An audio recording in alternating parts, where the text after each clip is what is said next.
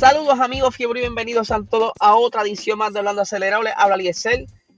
Esta tarde estaremos grabando el episodio de Box Talk allá en el estudio de GW5, eh, denominada Tu Nueva Televisión. Eh, estaremos grabando lo más rápido posible para que suba entre 8 y media a 9 de la noche a YouTube y así lo puedas ver en formato Premiere, donde podrá eh, interactuar con nosotros a través del chat, que el chat corre en vivo mientras la, el episodio va corriendo a la misma vez durante esa primera hora. Luego está disponible para verlo cuantas veces quiera. Así que estén bien pendientes. Venimos con unos temas bien interesantes. Eh, así que esperamos verlos por el chat. Pero vamos a lo que vinimos. Ustedes saben que durante estos días he estado hablando sobre la posibilidad de la compra del grupo Andretti Motorsports el, ¿verdad? Ellos están interesados en comprar Alfa Romeo, ya que ellos hablaron con Jim Haas y no hubo como que mucha mucho fruto ahí. Hablaron con Williams. Eh, pero todo parecía ser que estaba próximo a anunciarse esa compra de ese 80% de las acciones. Y pues aparentemente, eh, según los medios europeos, esas negociaciones por el momento están pausadas, están paralizadas. Eh, y, ustedes dirán, ¿por qué? Lo que sucede es que supuestamente se filtraron unas informaciones que estas negociaciones ya se habían hecho y que ya Andretti Motorsport había hecho la compra del 80% de las acciones del, del grupo Sauber que aunque se llama el equipo Alfa Romeo, por eso porque Alfa Romeo está auspiciando a el grupo Sauber y pues eh, supuestamente ya estaba esto cuadrado. Pero aparentemente esta filtración de información a los medios no le gustó mucho al grupo Sauber y decidieron paralizar las negociaciones. Eh, no han dicho si es definitivo o si es por el momento. Pero por el, por el momento está todo paralizado, no va a haber compra, no va a haber anuncio sobre Andretti en las próximas semanas. Pero muchos dicen que esta paralización fue porque aparentemente alguien del grupo de Andretti fueron los que filtraron la información para así entonces forzar ya el anuncio. Pero aparentemente pues esta gente son como que más astutos lo que pasa es que supuestamente Sauber no está muy contento con esta venta, pero no les toca de otra. Eh, creo que son 250 millones de euros eh, lo que costó esa o lo que va a costar ese 80% de la compañía y pues quizás ellos tenían esperanzas en continuar siendo los dueños del equipo y de cierta manera apostar porque algún auspicio más grande llegara algo querían, no querían soltar su esencia, pero obviamente ah, eh, esto es una oferta generosa, algo que quizás no recuperen todas las pérdidas, pero pudiera entonces garantizar eh, la continuidad del equipo y quizás la mejora del equipo, porque no tan solo es que ellos compren el 80%, ellos estarían corriendo ya con el equipo, me refiero a Andretti, y pues las estrategias de ellos quizás sean más fructíferas y toda esa cuestión, pero pues por el momento no, no se ve luz al final del túnel, todo está paralizado. Una de las cosas que se estaba hablando era que, como les mencioné en estos días, quién iba a ser ese, ese compañero. Ustedes saben que ellos tienen ya un piloto eh, Orton, de apellido Orton, ah, siempre se me olvida ese nombre, es que no es normal y siempre lo tengo notado, lo he leído varias veces esta mañana. Anyway, el piloto que está corriendo ahora mismo en el equipo Andretti en Indy, pues ellos lo quieren entrar, lo quieren meter a la, Fórmula 1, pero entonces esto no pudiera ser hasta el 2023 porque no tiene la licencia, tendrían que estar entonces durante el 2022 eh, metido en prácticas libres, acumulando horas, toda esa cuestión. Y pues nos quedamos pensando, ¿quién va a ser ese piloto que solamente va a firmar por un año? Obviamente el piloto chino que está interesado no creo que acepte una oferta solo por un año. Eh, y al momento todo lo que apunta es que pudiera ser entonces que Antonio Giovinazzi se quedase por un año si es que se completa esta compra y es que los planes de traer al piloto americano sean más sea más factible o, quisiera, o quisieran empujar más esa, esa opción y pues sería quizás una oportunidad para Antonio Giovinazzi demostrar entonces en la nueva era de la Fórmula 1 quizás su valor y su destreza al conducir. Antonio no es quizás uno de los que más brilla en la parrilla, pero sabemos muy bien que ese monoplaza Alfa Romeo no es el mejor. Y pues quizás con una nueva aerodinámica que se está vendiendo para el año que viene, o sea que todo va a ser más parejo, pues quizás es el momento de demostrar qué tiene debajo de, del sombrero y ver si vale la pena quizás entonces dejarlo para el 2023 y considerar aguantar la opción del, piloto americano para el 2024. Por entonces, pues todo depende si se concluye o se lleva a cabo esa compra y lo anuncian. Yo pienso que eso ya está cuadrado y como que no le, no le gustó mucho que se filtrara información, querían que todo fluyera bien, quizás ellos tienen ya una fecha en mente para anunciarlo y pues están diciendo que todo se paralizó para para como que bajar los ánimos, como que ah, no va a pasar y después más adelante, sí, lo hicimos, no sé, algo pienso yo así. Por otra parte, ustedes se recuerdan que hace poco estuve mencionando que estaba llevando a cabo lo que es la encuesta para de la Fórmula 1. Creo que les compartí el link que si querían participar.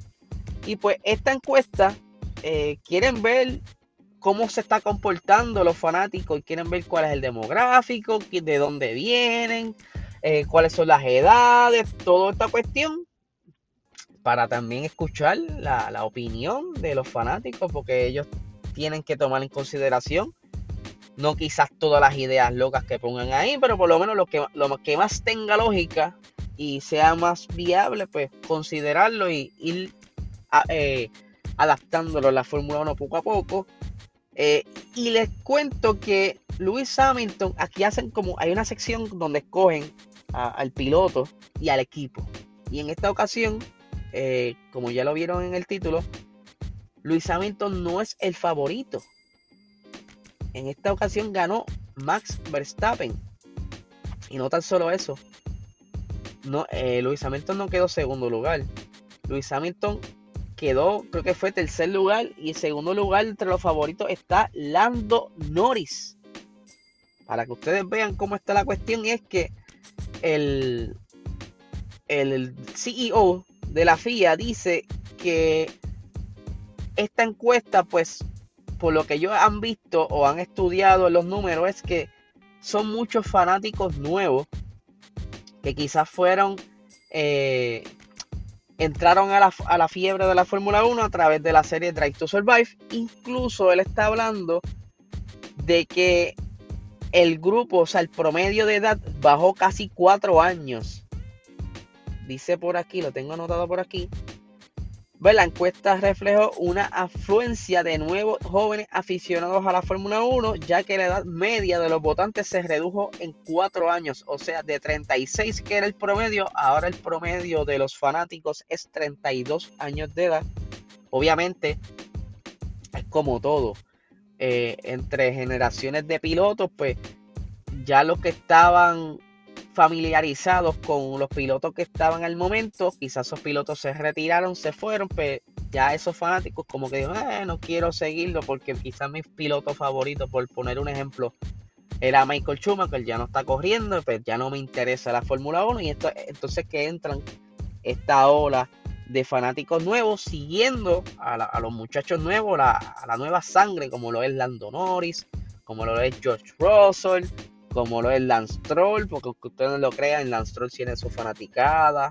Este, ¿sabe? Todos estos muchachos nuevos que han estado entrando de golpe desde el 2019 para acá, ha hecho que esa curva en la edad promedio cambie. Obviamente también en los gustos y en los favoritismos de, pilotos, porque no sé por qué, pero Drive to Survive eh, si, no, si la mente no me falla, en esas primeras dos temporadas, pues obviamente muestra cómo Luis Hamilton había dominado y cómo los otros pilotos y otros equipos habían eh, peleado por intentar quitarle el campeonato. Entonces, pues, esta generación nueva, aunque hay muchos que eh, se, enamoraron rápido de Luis Hamilton, hay otros que dicen, mira, mano, pero este muchacho lleva mucho tiempo ya ahí, pues entonces buscan una nueva alternativa para no ser para no apoyar lo que ya está ganando, sino tener esperanzas en, un nuevo campeón. Es por eso que esta, esta curva ha cambiado tanto. Y obviamente Max tiene mucha fanaticada cerca de su tierra natal, lo que es de Holanda. Y, tú lo ves en, el público, como, como ese, como le llaman, el Orange Army, ha crecido en estos últimos dos años. Eh, y obviamente no quiere decir que haya más fanáticos de Red Bull que de Mercedes, o que haya más fanáticos de, Max y de y que más, más fanáticos que de, de Luis. Lo que sucede es que eh, los que participaron en la encuesta, esto es lo que refleja. Esto es como la votación en los políticos. Si no votaste, pues te, quedas callado. Así algo más o menos. Y pues, el, no sé si lo mencioné, lo voy a repetir por si acaso. El equipo favorito para los fanáticos es McLaren. No es Mercedes, no es Red Bull, no es Ferrari, es McLaren. Obviamente es por la química que ha habido estos años también. Eh, Lando Norris es un piloto bastante alegre. Eh, se puede decir que es eh, más accesible, ya que él a veces interactúa con sus fanáticos en, en entrevistas vía Zoom o si no a través de su propio canal. Y, ustedes saben también que McLaren ganó mucha popularidad cuando tenía esa, esa mezcla de Carlos Sainz y Lando Norris, que incluso, ante mi opinión, los episodios de Unbox han cambiado. Antes eran más dinámicos. Tú podías ver más a, quizás a, Lando y, y Carlos haciendo de la suya, jugando con comida o probando cosas, algo quizás más alegre. Y por los que he visto recientemente, pues se ven más, un poquito más técnico. Si vemos a Ricciardo, si vemos a pero no es la misma dinámica. No quiere decir que no se lleven. Quiere decir que como que cambiaron un poquito el juego. No sé si quizás estratégicamente por parte de McLaren para eh, sacar quizás ese bromance de cejar ese capítulo y traer otra dinámica. Quizás con un approach distinto, pero a los fanáticos les encanta cómo McLaren ha jugado con las redes sociales, como yo creo que de, todos los equipos, quien más está utilizando las redes sociales es el equipo eh, McLaren en cuestión a YouTube y contenido se refiere. Y el otro que le sigue es Mercedes, que le gusta estar posteando chistes y cositas así. Eh, pero sí, e, e, esa encuesta, y esto es por encimita porque hay más cosas que se, tomaron en cuenta en la encuesta. Y, pero lo más que me impactó fue eso, cómo la curva ha bajado. Son personas más jóvenes en promedio quienes están siguiendo la Fórmula 1 y eso sin, sin contar los que entren en la próxima temporada porque cada vez que sale una, un season nuevo en Drive to Survive captura más gente eh, porque la voz se va regando y obviamente, pues, también quizás esas personas que antes veían la Fórmula 1, pues quizás para ponerse al día, regresen a, continuar viendo la Fórmula 1 gracias a Drive to Survive, que obviamente quizás veamos una diferencia en esta próxima temporada por las diferentes críticas que han tenido por de cómo ellos manejan las rivalidades, pero le van a sacar punta a esto, de esto estoy seguro. Ellos no se quedan dados, ellos quieren como quiera buscar la manera de capturar tu atención en la en episodio tras episodio van a buscar esa chispa de cómo enamorarte y que hacer que te quedes y que comparta la información. Así que nada, gente, recuerden, esta tarde por la noche estaremos subiendo el episodio de Box Talk por nuestro canal de YouTube, PR Racing Sports. Eh, así que estaremos pendientes para que compartas con nosotros a través del chat, que será, que será el chat en vivo. Así que muchísimas gracias. Ah, y antes de irme, sé que compraron varias camisas de las nuevas que subí de Max. De verdad, muchísimas gracias por eso. Eso ayuda a seguir creciendo eh, las iniciativas y los proyectos que tenemos. Así que muchísimas gracias por ese apoyo. Se les agradece de corazón. Así que que tengan lindo día.